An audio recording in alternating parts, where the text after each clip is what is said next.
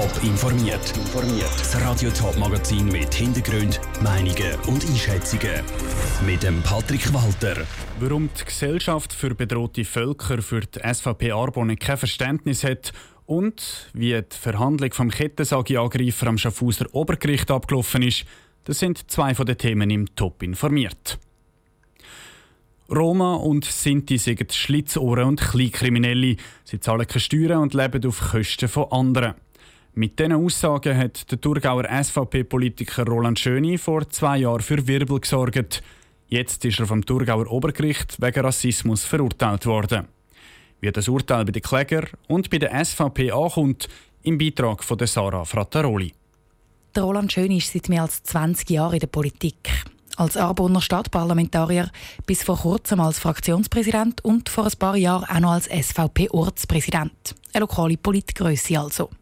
Jetzt geht der alte Thurgauer SVP-Politiker aber wegen seiner rassistischen Aussagen in Ungnade. Klagt gegen den Roland Schöni hat die Gesellschaft für bedrohte Völker, wo sich eben unter anderem für Fahrende einsetzt. Die Kampagnenleiterin Angela Matli ist erleichtert über das Urteil vom Thurgauer Obergericht weil es einfach wieder ein Zeichen ist, dass Rassismus gegen Sinti und Roma nicht toleriert wird und dass es eben auch nicht unter Meinungsäußerungsfreiheit läuft, sondern eben Rassismus ist keine Meinung und wird auch strafrechtlich geahndet.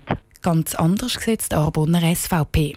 Der Roland Schöni sagt kein Rassist, verteidigt der Konrad Brüewiller, Präsident der SVP Arbon. Ja, ich bin natürlich enttäuscht, weil es zeigt einmal mehr, wie quer zur Landschaft die Rassismusstrafnorm ist. Und da bleibt nur das Kopfschütteln.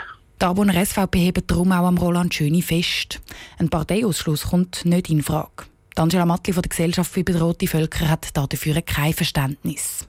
Man will auch wissen, was dann die Wählerinnen und Wähler dann dazu sagt, wenn man da wirklich immer weiter Personen stützt, die vor Gericht wirklich wegen Rassismus verurteilt worden sind. Ich glaube, die SVP muss jetzt da wirklich über Bücher und auch wirklich eine Strategie haben, wie man mit so Leuten künftig umgehen sollte. Ich glaube, es ist nicht der Moment für Business as usual. Es ist nämlich nicht der erste Fall, wo SVP-Politiker wegen Rassismusvorwürfe in die Kritik kommen. Erst im Winter hat es zum Beispiel bei der SVP Rital einen ähnlichen Fall gegeben. Und im Kanton Schweiz hat eine Ortspartei sogar einen Rüffel von der Kantonalpartei kassiert, weil sie zu lange an einem rassistischen Parteimitglied festgegeben hat. Davor hat Konrad Brühwiller aber keine Angst.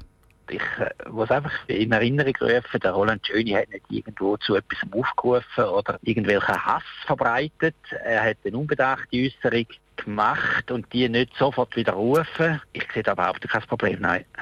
Die Thurgauer SVP die wird sich auf Anfrage von Radio Top nicht zum Fall äußern. Sie sagt nur, am Roland Schöni seine umstrittenen Äußerungen seien Privatsache. Die Kantonalpartei will sich darum nicht einmischen. Sarah Frattaroli hat berichtet. Der Roland Schöni selber hat auf eine Interviewanfrage von Radio Top übrigens nicht reagiert. Das Urteil vom Thurgauer Obergericht ist nicht rechtskräftig. Es könnte nur ans Bundesgericht weitergezogen werden. Rund drei Jahre ist es her, seit der Maat Schaffhausen mit einer laufenden Kettensage in eine Filiale der Versicherung CSS gestürmt ist. Zwei Menschen hat er dabei verletzt. Letztes Jahr hat das Kantonsgericht ihn drum zu einer stationären Therapie, einer sogenannten kleinen Verwahrung, verurteilt. Sein Verteidiger hat den Fall aber als Obergericht weitergezogen. Heute muss sich der Anklagte drum nochmal vor Gericht verantworten. Vivian Sasso, du bist heute am Prozess vor dem Obergericht dabei. Wie hat der Anklagte auf dich gewirkt? Wo der Prozess losgegangen ist, hat er ins Leere gestarrt und ist ruhig auf seinem Stuhl gesessen. Als er von der Richterin befragt worden ist, hat er konzentriert gewirkt. Er hat aber auch immer wieder betont, dass er an einem Hirnschaden leidet und sich darum vielleicht manchmal nicht so klar ausdrücken kann. Er hat lang und ausführlich erklärt, dass er seit 20 Jahren von bösen Kräften bedroht wird. Die kommen manchmal aus dem Nichts und manchmal gehen sie von anderen Menschen aus. Ein medizinischer Gutachter ist der Meinung, dass die Kräfte mit der Schizophrenie vom Anklagten zu tun haben. Und diese bösen Kräfte hat er auch für den Angriff in der CSS-Filiale verantwortlich gemacht. Er wollte sich wehren. Ja, das war der einzige Grund für seinen Angriff. Er wollte niemanden verletzen oder sogar töten. Darum hat er seine Kettensäge auch gerade abgestellt, als er gemerkt hat, dass die beiden Opfer Todesangst hatten. Als er realisiert hat, dass er die beiden Männer verletzt hat, ist er geflüchtet. Er redet von Glück, dass an dem Tag nicht mehr passiert ist. Nach der Befragung vom Anklagten ist es mit dem Plädoyer von seinem Verteidiger weitergegangen und der fordert eine mildere Strafe.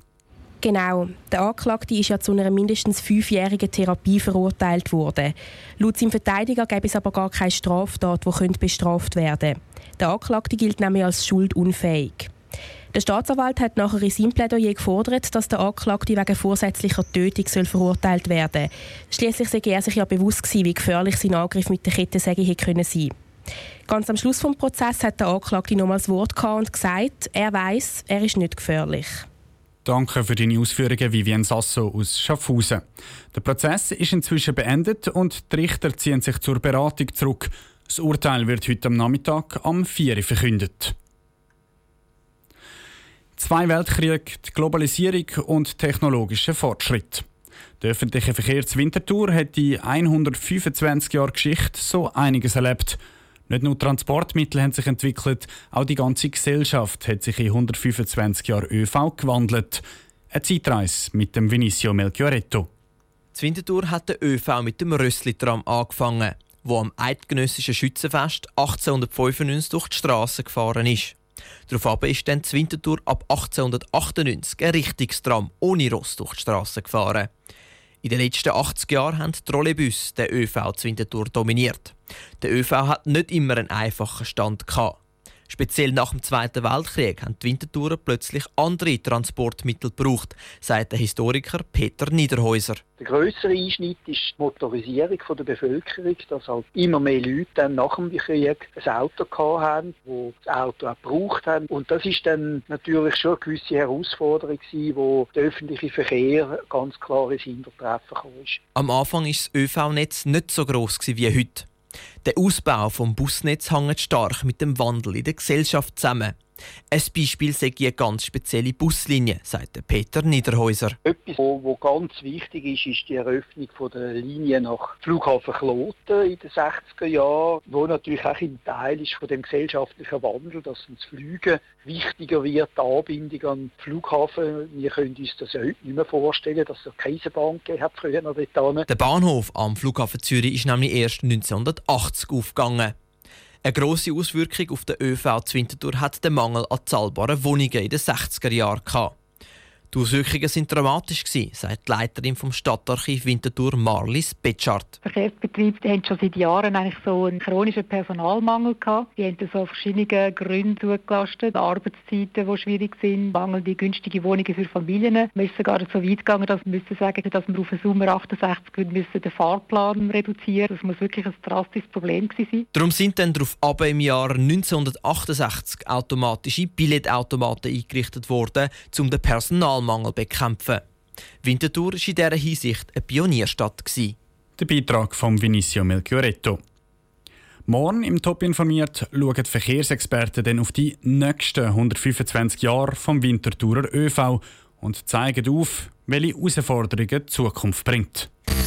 Top informiert, auch als Podcast. Mehr Informationen gibt es auf toponline.ch.